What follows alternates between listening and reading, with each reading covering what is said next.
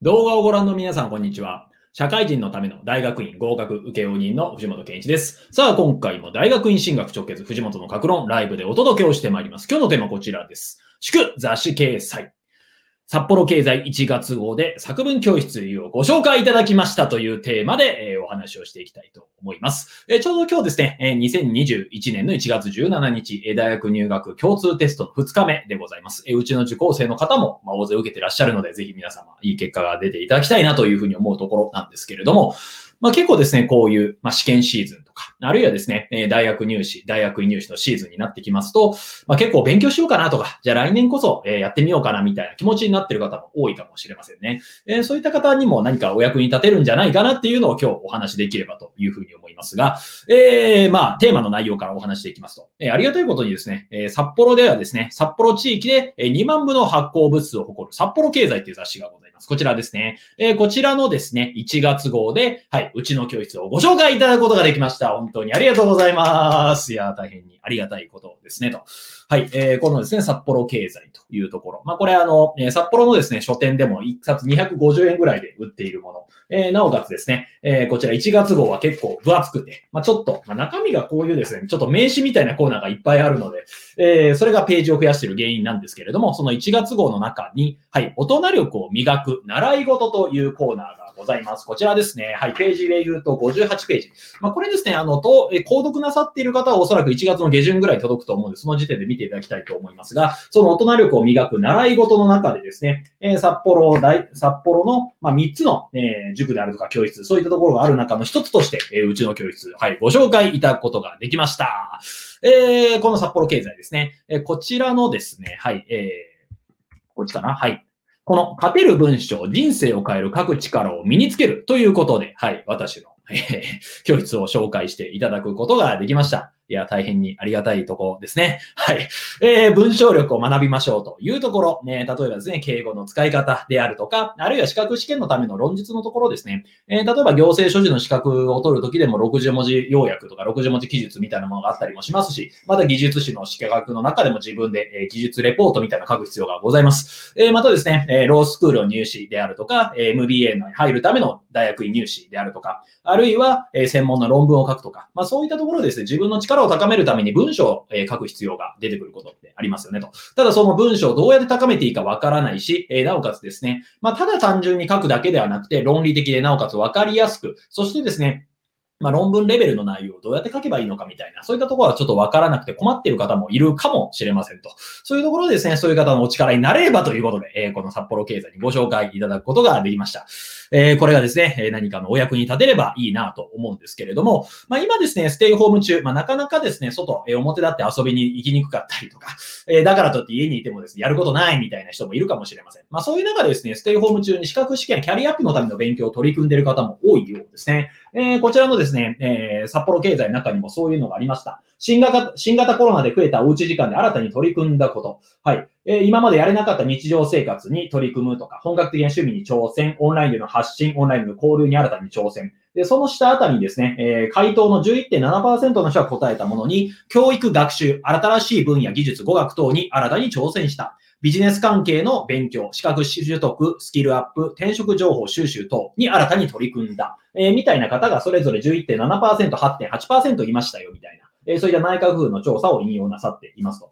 まあ、こういったところからですね、まあ、おうち時間をより、えー充実させるために、習い事を始める人がいると。えー例えばその習い事もですね、例えば自分で本を買ってきて読むとか、えー例えばここに私が、えー教材として使っている本があるんですけども、こういったものを自分で読むみたいなことをやってる方もいらっしゃいますし、えーあるいはですね、ちょっとそろそろなんか自分で学ばなきゃいけないなって言って簿記のテキストを買ってきたりとか、あるいはですね、行政書士のテキスト、司法書士のテキストを買ってきて勉強したりと、まあそういった方も多いと思いますと。えーこれですね、すごく大事なことだと思うんですね。特に、えー、文化の時代、えーこれからどうなるか、えーわからないし、えー不確定、なおかつ、まあ、何も、えー先が見通せない時代。まあ、そういった時っていうのは自分を常に変え続ける、自分を進化させ続けられる、自分の力を常に高めることができる人が、まあ、より自分の可能性を開いていくことができるし、多くの人の役にも立つことができるし、まあ、それが結果的にお金にもなるみたいな、そういった時代になってきますよねと。まあ、だからこそですね、そういうステイホーム中に勉強するってすごく大事だというふうに私も思っていますと。まあ、ただですね、一人で勉強するのって辛いっすよねと。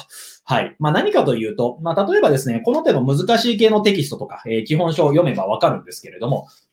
言葉が出てきますと、読み方がわからないとか、あるいはですね、これ結局何なんだろうとか、でこれって結局何の役に立つんだろうとか、いまいちわからないってことがありますよね。あるいは、論述の練習で書いたとしても、これで本当にいいのかわからないと。まあ、特に大学入試のですね、小論文対策をやると結構そういう悩みが出てくることがあるんですよね。例えば大学入試のも大学入試の問題とか大学入試の問題で小論文を書きました。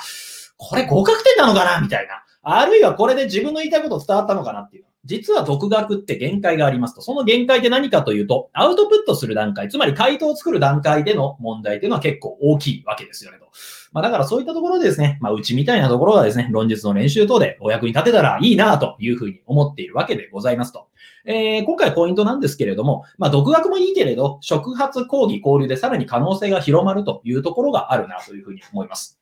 え何かと言いますと、まあ、独学、例えばですね、自分でテキストを買ってきて、えー、細々と勉強しますとか、あるいは1日、えー、30ページずつきっと決めて読んでいったりとか、あるいはですね、えー、3日間でこれ全部読み切るみたいに考えたりとか、まあそういったことをやったり、あるいはこういった過去問を解いていったり、あるいは自分でですね、小論文対策として問題を解いていくと。まあそれも素晴らしいことなんですけれども、それって結構ですね、飽きる瞬間であるんですよね。え何かというと、独学の場合の最大の欠点はですね、継続性が弱いというところ。まあ、何かというと、1週間のうちできるだけ頑張るっていう目標を立てたらですね、1週間のうち1回だけやれば、えそれを達成できちゃうこともあると。まあ、ちょっと分かりにくい例になってしまったんですけれど、何かというと、まあ、できるだけ頑張ってやっていくっていう目標って一番ダメですよねと。だからいつまでに何をやるのか、どこまでやったらいいのか、それが分からないということになりますと。まあ、だからですね、え、自分で、はい、進捗を管理していくと。で、なおかつ、えー、自分も今日も勉強しようという形で誰かから触発を受けていくと。また実際に誰かに教えてもらうことで、あ、こうやってやればいいんだっていうのを知識を知ると。で、また同じような学びをしている人たちと交流をしていく。まあそういったところも必要ですよねと。で、こういうですね、触発を受けたり、講義を受けたり、交流をしたり、あるいは自分で進捗管理をしたりとか、まあこういうのって一人だとなかなかやりにくいってところがあります。まあそういったところですね、ここはあの私のところも含めて3社さん、えー、3社、え、塾教室が紹介されていますが、まあこういった外部のところの力を頼るっていうのは結構ありなんじゃないかなっていうふうに思うんですね。えー、特にですね、なかなか一人だと、まあやる気の維持って難しいと。まあ例えばあの、思い立ったが吉日ということで今日めっちゃ頑張るはできるんですけど、じゃあ明日も同じぐらいできますかと。明後日もできますかと。あるいはこの調子でいくと本当に合格できるかどうかわかりますか？確証できますか？っていうところって、正直一人だと分かりにくいですよねと。まあそういったところでですね、習い事で学ぶという意味があるんじゃないかなと思います。で、実はですね、なんか知識を得るだけであれば、実は今の時代スマホでも十分なんですよね。えー、私も入れてますが、スタディサプリっていうアプリがあります。えー、これ何かと予備校の講師の方の講座がですね、えー、まあ見放題と。まあただしまあ3000ぐらいかかるんですけど、月。えー、そういったサービスがございますと。まあそれでも十分ただですね、知識を知るとか講座を受けるだけだったらいいと。じゃあ何が求められているかというと、自分のなりたい未来になるために、例えば自分に何が必要なのか、そして、そのためにですね、どういった努力を日々続けていけばいいか。まあ、それってなかなか一人だと難しいですよね、と。はい。まあ、だからそういったところですね、私みたいな外部の、え専門家であるとか、えー、塾とか教室とか、そういったところが必要になってくるんじゃないかなというふうに思うんですよね、と。えー、だから私の塾教室ですね、まあ、なんかすごい特別なことをお伝えしていたらいいなと思うんですけど、まあ、大体ここの動画で上げてるようなことであるとか、えー、もうお話はしていますと。でも、一番大事なのは小論文とかも実際にあって面談をした中で、例えば、まあ、ここはこういう表現の方がいいですよねとか、自分で、えー、赤入れとかしてもらったものを元に自分で理解していったりとか、あるいはその説明とか自分の文章を直してもらうのを見ながら、あ、こうやってやればいいんだなって発見をしていくっていうところで伸びていくのが論述とか文章の力ですよねと。まあだからそういったところでですね、まあ独学の限界であるとか、独学なかなかしんどいなっていう方のお力になれたらいいなというのが私の思いでございますので、えー、大人力を磨く習い事、まあそういった機会としてうちの塾などをご,、えー、ご利用いただければいいんじゃないかなというふうに思います。えー、今日まとめますと、え、今日はですね、祝雑誌掲載、え、札幌経済1月号で作文教室をご紹介いただきましたというテーマでお届けをしているわけでございます。はい。え、ちゃんと出てますね。札幌駅前作文教室という。はい。えー、はい。